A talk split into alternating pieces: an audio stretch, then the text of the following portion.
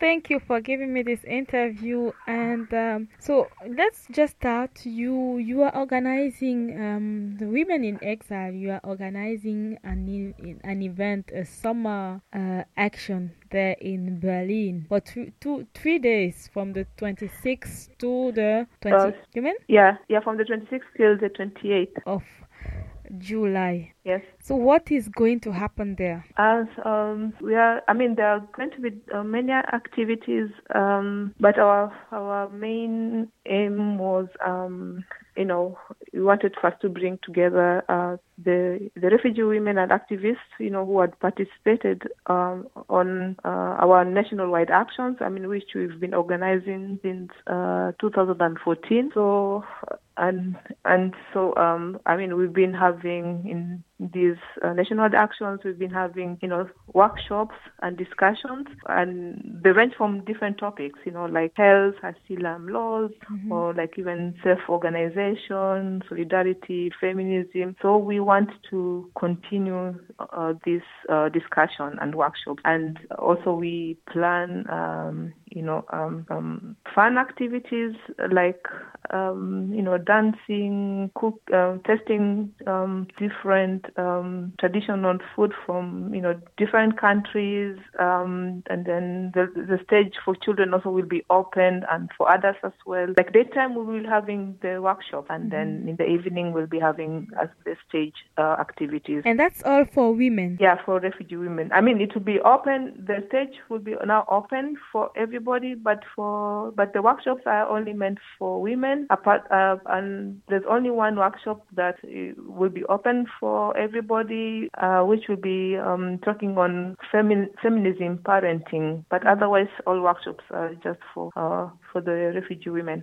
Is there any workshop that you you recommend? You highly recommend to people? Can you maybe name one or two workshops that you re- recommend to people? To recommend, um, um, so for example, we have like uh, asylum, uh, two different workshops, like on Saturday and Sunday, and then we also have health uh, workshop and also feminism, so and empowerment. I think um, for for me, uh, personally, I know definitely the asylum uh, workshop will be already be, will be full, or no one will want to miss it because you know um, with the new laws now, asylum laws, uh, it's getting really worse. People are being deported like crazy. So refugee women want to know what's happening, you know, if they are safe or what can they do. So that for sure the women will attend. And then the other uh, workshop I would recommend because we've been hearing, um, you know, uh, complaints from the refugee women is health. Mm-hmm. Yeah, health. Uh, yeah, because in this workshop uh, they will also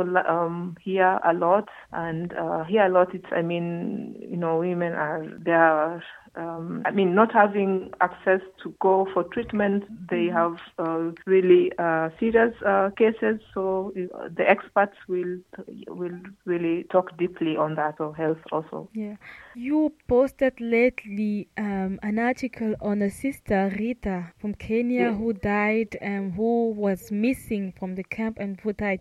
How would you relate to this event? How will you relate to this sad happening during the during the summer? Fest. Will you remember to it? Will you talk about this issue? Yes, of course we will. Uh, we will. Um, I mean, it, it was it was really a shock to us, but um, at the same time, I would say not really a shock because we've been having. I mean, Rita's case is not like the first, and this I mean by how the authorities they, you know, um, you know, first how the refugees women are, you know, isolated, and when they even complain, their voices is never been heard, and even when first Rita disappeared when the OPFA perspective came to women in exile to and this was only maybe like maybe four days or one week after her disappearance.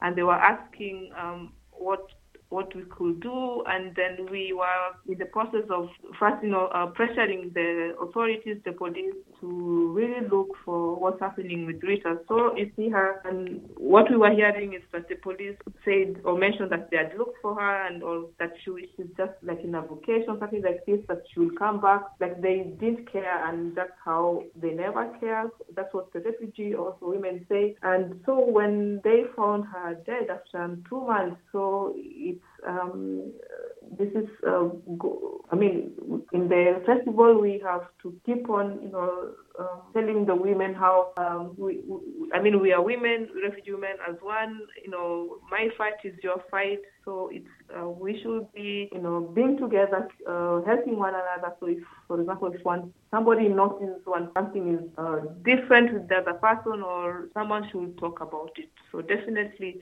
in the in the uh, festival, um, mm-hmm. because we have also one workshop that I will also we want to take it more deeply, and this is the feminism uh, part because I mean if it's inclusive so and intersectional, this will this one is also open. I mean for refugee and non-refugees, and this will will be also the part where it is important for us, the refugee women, talking to the non-refugee women, you know, to ask them like how open are their political uh, um, political structure like, and this I mean that um, if maybe Rita could have not been a refugee woman, maybe the process could have been different. So uh, this is uh, what we are going to raise also the, during the festival. What do you await from the festival? Uh, our like our goal, or rather, I would say vision, is like we want this festival to be an open space uh, that listen to you know to all women. Mm. To um, because um, through our experience, um, you know, we are aware that, you know, fighting battle with women is difficult because the society and unfortunately even the women themselves think that women are or should be happy with the little they have, meaning maybe whatever little you're not supposed to complain. So our goal is to, yeah, to the women, the refugee women should know that their um, um, they're there and all of us we can you know exchange on our experiences as you know refugee women who are also living in isolation and mm-hmm. facing racism and you know sexism the goal of this festival will give um, we believe it will give an opportunity to uh, for the women themselves, and you know, I, I, included to explore on borders that are hindering our participa- participation, and um, and also to um, for us women in solidarity to reflect on on our roles. The event is from the 26th to the 28th of July. Yes. Yes.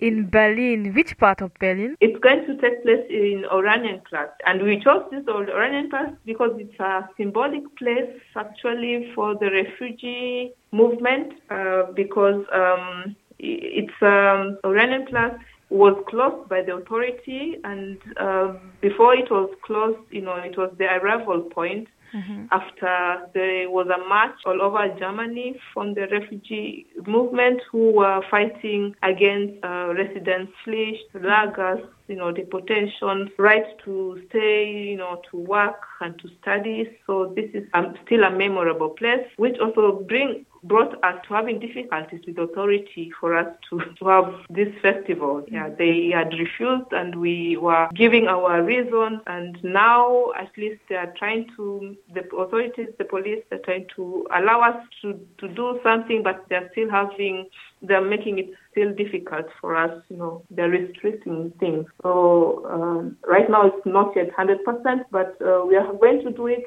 either ways, but uh, yeah, we are, that, uh, we are being tried, I mean, the authority are trying to give us a hard time. Thank you so much for giving me this interview and answering to my questions and explaining me more about the festival. No problem.